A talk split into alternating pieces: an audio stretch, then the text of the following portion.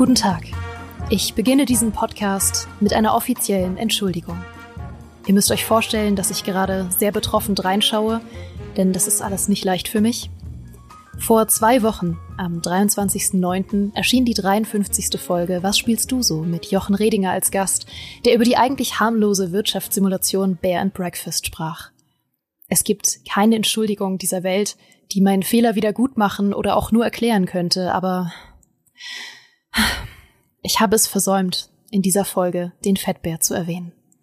Der Fettbär, der mittlerweile das offizielle Maskottchen dieses Podcasts geworden ist und den ich normalerweise bei jeder passenden oder unpassenden Gelegenheit erwähne. Der Fettbär, der in unserem großen Podcast über die besten Spiele 2021 sogar zum Qualitätsmerkmal für gute Spiele gekürt wurde und der eigentlich bei einem Spiel über Bären hätte erwähnt werden müssen. Ich kann nur beginnen, diese Schande wieder auszugleichen und dafür habe ich heute zweierlei Dinge mitgebracht. Zum einen halte ich in meiner Hand einen Vergebungsfrosch. Alle, die gerade wissen, wovon ich spreche, ahnen vielleicht auch schon, um welches Spiel es heute geht und alle anderen bleibt dran. Zum anderen habe ich heute den Mann eingeladen, mit dem alles anfing. Der Mann, durch den ich den originalen Fettbären in Pathfinder zum ersten Mal gesehen habe. Der Mann, mit dem ich in Planet Zoo ein Bärengehege für einen Braunbären namens Fettbär der Erste gebaut habe.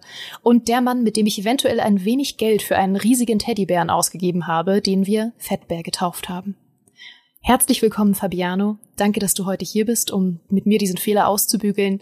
Nimmst du meinen Vergebungsfrosch an? Ich nehme deinen Vergebungsfrosch an, auch unbeschriftet, weil ich finde, der Frosch an sich ja eigentlich schon eine große Tat ist, die man nicht einfach ablehnen sollte. Auch wenn ich weiß, dass es da draußen Menschen gibt, die das anders sehen, die dann gerne eine elaborierte Nachricht auf ihrem Vergebungsfrosch hätten, die vielleicht sogar wollen, dass man die Nachricht perfekt an sie anpasst und alles über einen weiß. Aber ich finde, das ist nicht der Sinn des Vergebungsfrosches, denn er sollte eigentlich sein, für sich selbst zu stehen und Vergebung einfach zu garantieren, in gewisser Weise. Da bin ich bei dir. Und für alle, die jetzt enorm verwirrt sind, der Vergebungsfrosch ist ein Item in einem Spiel, über das wir heute sprechen wollen, beziehungsweise eine Spielereihe, über die wir heute sprechen wollen. Deswegen, Fabiano, erzähl doch mal, was spielst du so? Ich spiele aktuell, neben äh, vielen anderen Sachen, habe ich mich äh, daran gewagt, Return to Monkey Island zu spielen, den neuesten Teil der Monkey Island Saga.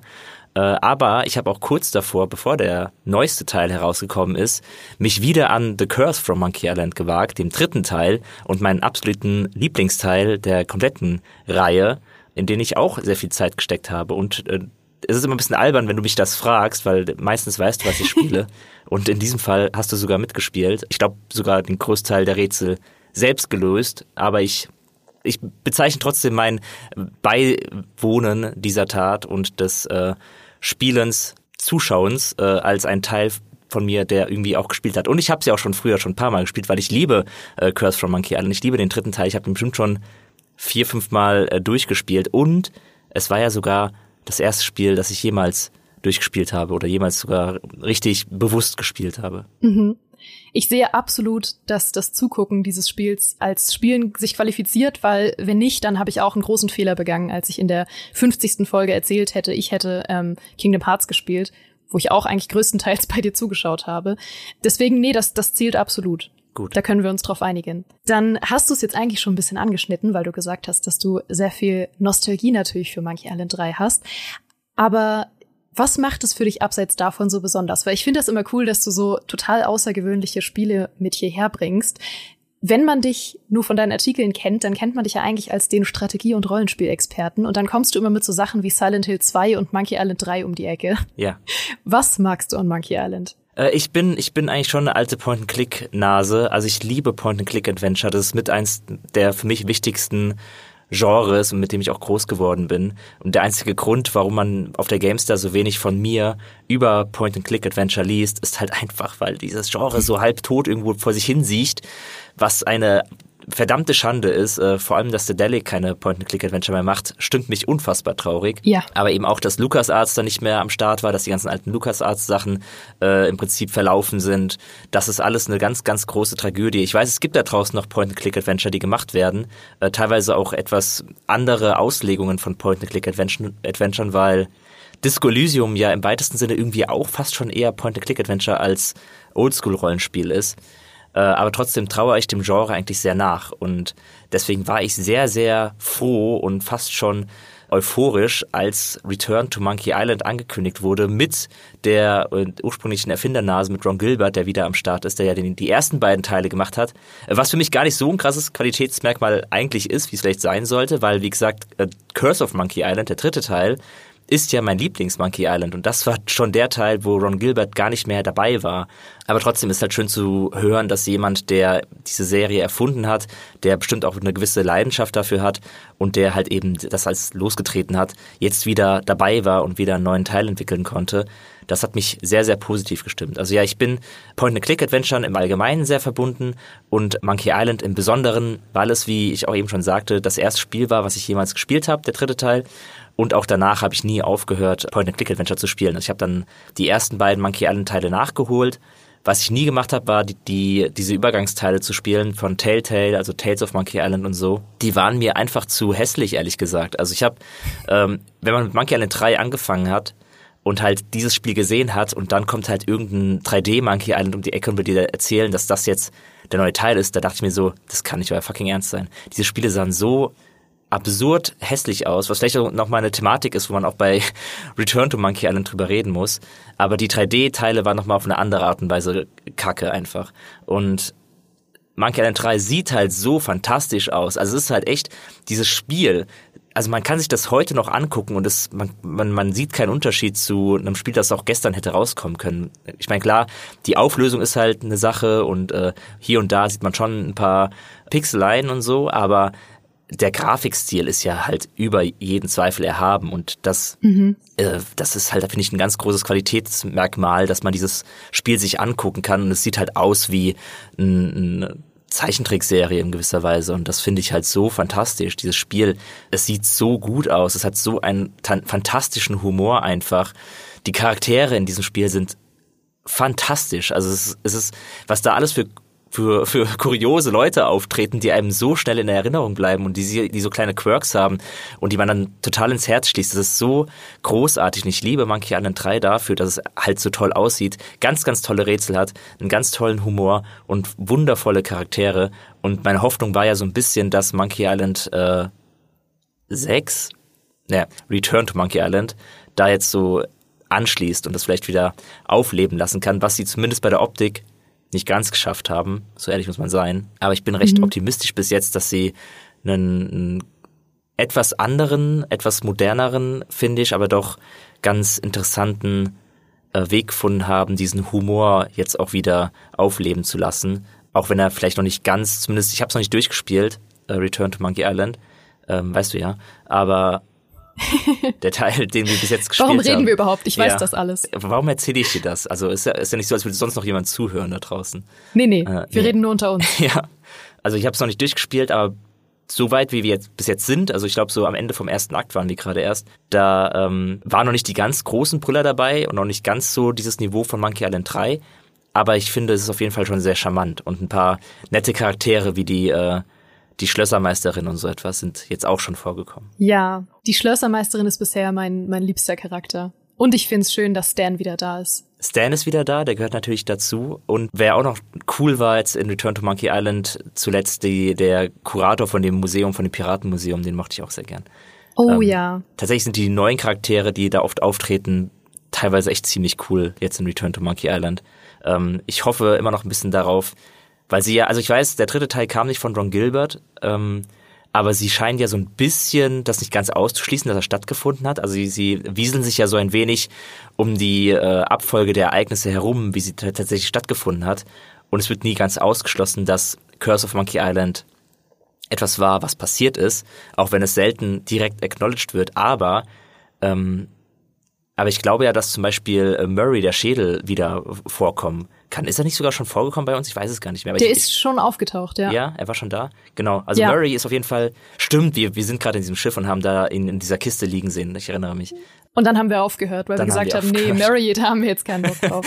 nee, aber ich liebe Murray. Ähm, ich auch. Und er, der ist ja eine Erfindung vom dritten Teil, deswegen ist es ja nicht auszuschließen. Also die Leute da draußen, die Return to Monkey Island schon gespielt haben, werden wissen, ob noch irgendwelche anderen Charaktere aus Curse of Monkey Island vorkommen und jetzt einfach äh, den Kopf schütteln oder, oder halt wissend nickend, je nachdem, was halt passiert.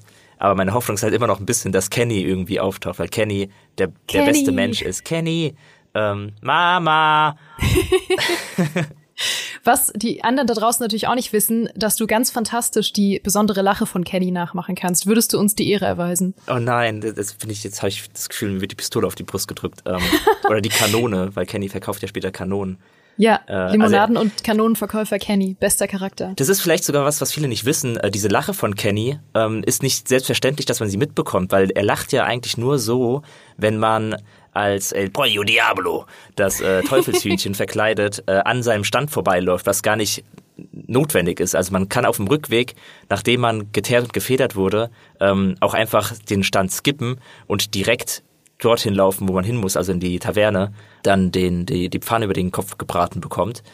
Aber man kann auch kurz nach links abbiegen und dann äh, zu Kenny rüberlaufen und Kenny lacht dann über Guybrush, wenn er halt sieht, dass er gerade verkleidet ist als Hühnchen und dann macht er halt so die ganze Zeit. Ähm, irgendwie so etwas, so verschiedene Lacher. Ähm, ich hoffe, es, das, das, das kommt hin und das, das wird über Podcast transportiert. das ist die kleine ja, Kenny-Lache. Ja, ja? Hat's getroffen. Ich glaube auch ehrlich gesagt, dass du insgeheim die Kenny-Lache ähm, damals synchronisiert hast. Ja, damals, als ich, ich glaube, nicht mal ein Jahr alt war. Du hast viele Geheimnisse. Als du ein Jahr alt warst, warst du auch Kindermodel für Kataloge, Fabiano. Jetzt, jetzt plaudere ich nicht alles aus. Die Leute suchen jetzt nach, nach äh, Kindermodels in irgendwelchen Katalogen und dann einen Monat später ist meine Timeline voll damit. es tut mir leid. Ähm, das schneiden wir natürlich raus, keine Sorge. Äh, so, ich hab's rausgeschnitten. Gut. Das Schöne ist, ich kann dir absolut zustimmen dass Monkey Island 3 der mit Abstand schönste Teil von allen ist. Und ich sehe ja die komplett andere Perspektive, weil ich mit dir zusammen Monkey Island 3 als erstes gespielt habe überhaupt. Ich habe diesen Teil vorher halt nie gespielt und kann das aus der Perspektive von jemandem sagen, der keinerlei Nostalgiegefühle für dieses Spiel hat, dass es immer noch extrem gut spielbar ist und dass die Story immer noch extrem witzig ist und der Humor immer noch funktioniert und der Look immer noch fantastisch funktioniert. Also es ist wirklich fast ein zeitloses Spiel eigentlich. Ja. Also es ist halt wirklich fantastisch, wie diese, dieses Spiel greift ist. Ähm, es ist halt, man muss schon sagen, manchmal ist es schon ein bisschen Nostalgie, weil ich glaube, es gab schon ein paar Stellen im Spiel, wo ich äh, irgendwie auch eingreifen musste, weil ich gemerkt habe, dass, dass du eventuell nicht weiterkommst bei gewissen Rätselkonstruktionen, weil man dann halt doch früher schon den Leuten mehr zugetraut hat oder halt also nicht zugetraut hat in dem Sinne, dass man dachte, die Leute sind klüger. Weil wenn die Rätsel kompliziert werden in Curse of Monkey Island, heißt es selten, dass die Rätsel halt irgendwie besonders kompliziert sind oder halt irgendwelche, ähm, irgendwelches Wissen voraussetzen, was nicht jeder Spieler hat. Sondern die sind halt meistens, gehen sie davon aus, dass du einfach Dinge ausprobierst. Also dass du halt einfach durch dein Inventar klickst und einfach random ähm, die Idee hast, ein, ein Kaugummi zu kauen zum Beispiel oder sonst irgendwelche mhm. Dinge zu machen, die du vielleicht nicht machen würdest. Dieses Rätsel an der, an der Beachbar, wo nicht klar ist und nicht ersichtlich ist, dass die beste Methode jetzt gerade ist, um um irgendwas zu bekommen, ich weiß nicht mehr, was es war. Ich, ähm, ich glaube, dieses Öl oder so musst du, musst du klauen, das du nicht mhm. haben darfst. Und dann musst du ja diesen Beachboy vertreiben. So, und es gibt keinen Hinweis, wie man den Beachboy vertreibt. Und die einzige Möglichkeit, das zu machen, ist dann, wirklich gewalttätig zu werden. Also mit Guybrush halt ein Handtuch in kaltes Wasser zu tunken und ihn dann wegzupeitschen damit. So, und dann denke ich so, wie hätte, was, also was war der Gedanke dahinter? Äh, weil es keinerlei Hinweise darauf gibt, dass das die Methode dafür ist. Ähm, und so Sachen kommen halt öfters mal vor in Monkey Island 3. Und da muss man auch sagen, dass jetzt bei Return to Monkey Island zum Beispiel äh, sie sich schon sehr viel Mühe gegeben haben, äh, dass sie gar nicht komplett versuchen, auf solcherlei ähm, um die Ecke gedachte Rätsel zu verzichten, aber sie geben dir halt mehr Methoden, um Hinweise zu bekommen, die auch ganz cool so ins Spiel integriert sind mit diesem Buch, was man da öffnen kann und dann Hinweise in verschiedenen Stufen und so. Ähm, und das ist halt schon etwas modernerer Ansatz als bei Curse of Monkey Island. Und vielleicht, das ist so der einzige Aspekt, wo ich sagen würde, da ist das Spiel jetzt nicht mehr ganz auf dem Stand der Zeit, ähm, aber das sind halt Kleinigkeiten. Weißt du, im Zweifel googelst du es halt und dann weißt du die Antwort auf das Rätsel auch. Ja, das stimmt. Was ist denn dein Lieblingsrätsel aus der gesamten Monkey Island-Reihe?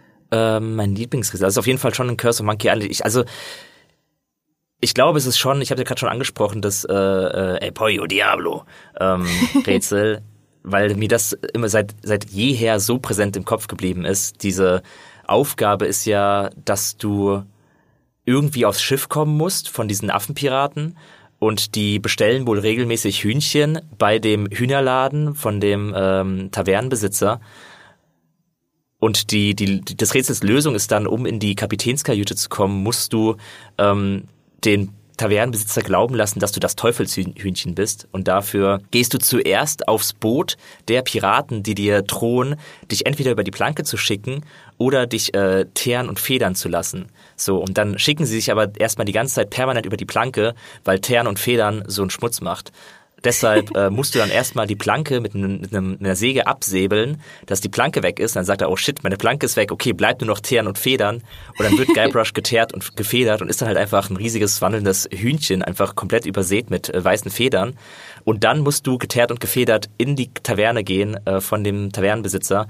Und dann ruft er, Matros de Dios, el pollo diablo. Und dann zieht er seine, ähm, seine Pfanne und brät Guybrush einen über und kickt dich sofort in so einen riesigen Topf rein, in so ein Bucket. Und der Bucket wird dann in die Kapitänskajüte von den Affenpiraten äh, geliefert. Und ich weiß nicht, ich, ich mag einfach diese Abfolge der Ereignisse. Ich mag, ich liebe einfach die Reaktion von dem Tavernenbesitzer auf Guybrush als Hühnchen verkleidet. Es ist so brillant, auch weil, glaube ich, kurz die, die äh, Zeit anhält und dann hört man so Gitarrenspieler und so. Es ist so zum, zum Schreien einfach nur und so lustig gemacht. Ähm, das ist, glaube ich, mit mein, mein liebstes Rätsel in Monkey Island. Ja, ich hoffe sehr, das wird dein Halloween-Kostüm dieses Jahr. Das Teufelshühnchen. Ja, manche sagen ja, ich sehe ein bisschen aus wie Guybrush und ich wurde schon mehrmals Tust in der Reaktion der Wunsch geäußert, dass ich mal als Guybrush äh, cosplaye. Aber das wäre halt dann ein gewisser Twist, dass ich zwar Guybrush bin, aber El Pollo Diablo Guybrush. das wäre halt, ja, das wäre ein vielschichtiges Kostüm. Du ja. musst dich erst als Guybrush verkleiden und dann komplett Teeren und Federn drüber, so dass man eigentlich nicht sieht, dass du unter dem Federkostüm noch das Guybrush-Kostüm trägst, aber ja. du wüsstest es. Und ihr da draußen wüsstet es. Dass auch der ganze Gag irgendwie kaputt geht, weil, weil halt niemand versteht, warum ich jetzt auch so rumlaufe und sonst wäre ja klar, dass ich halt Guybrush bin, weil ich aussehe wie Guybrush im realen Leben. Aber so erkennt halt niemand, was ich da eigentlich gerade geplant habe. Das wäre das wäre gut, glaube ich. Das sind die besten Kostüme, die viele Fragen aufwerfen. Ja. So, wir sind äh, wild gestrauchelt von einem Thema zum anderen, so gehört sich das. Das war eine wunderschöne Folge. Ich hoffe, ich weiß nicht, ich hoffe, wir konnten annähernd das große Fatbear-Gate ähm, irgendwie beruhigen, ausgleichen, ähm, uns dafür entschuldigen. Denkst du, dass uns das verziehen wird? Also mir muss hier nichts verziehen werden. Ich war selber schockiert, als ich das erfahren habe, äh, dass du den Fettbären übergangen hast. Na gut. Aber also ich habe die vergeben und ich nehme an, die Leute da draußen ähm, ebenfalls, auch weil ich jetzt hier war und ich, ich ja mich schon so als der, der, der Vater des Fettbären wahrnehme. Bist du? Von daher glaube ich, hoffentlich wurden jetzt die Wogen so ein wenig geglättet. Ich hoffe auch. Ähm, Sagt mir, ob es in Ordnung ist. Äh, sagt mir, ob ihr mir vergeben konntet. Ähm, der Vergebungsfrosch ist euer. Das ist übrigens mein bisher liebstes Rätsel aus Return to Monkey Island. So viel kann ich sagen. Und äh, ich hoffe, dass Vergebungsfrösche auch ein Ding im realen Leben werden. Der Vergebungsfrosch, für alle, die es noch nicht gespielt haben, ist ein äh, Objekt, das man kaufen kann. Es ist ein toter Frosch, den man jemandem schenken kann, wenn Worte für eine Entschuldigung nicht mehr ausreichen. Und das ist ja irgendwie auch schön. Und damit verabschieden wir uns für heute. Und äh, zum Abschluss wollte ich einmal ganz besondere Grüße loswerden an Mara Kane. Der hört uns nämlich jede Woche beim Joggen und teilt das mit uns auf Twitter. Und ich freue mich jedes Mal darüber. Deswegen hoffe ich, du hast auch heute wieder einen grandiosen Lauf. Ich feuer dich an. Und für euch anderen da draußen hoffe ich, ihr hattet wie immer ein famoses Frühstück, einen sicheren Weg zur Arbeit oder habt nebenbei eure Beschwerdebriefe wegen des großen Fettbär-Skandals zerrissen. Wir hören uns hier nächsten Freitag wieder und bis dahin macht's gut. Ciao.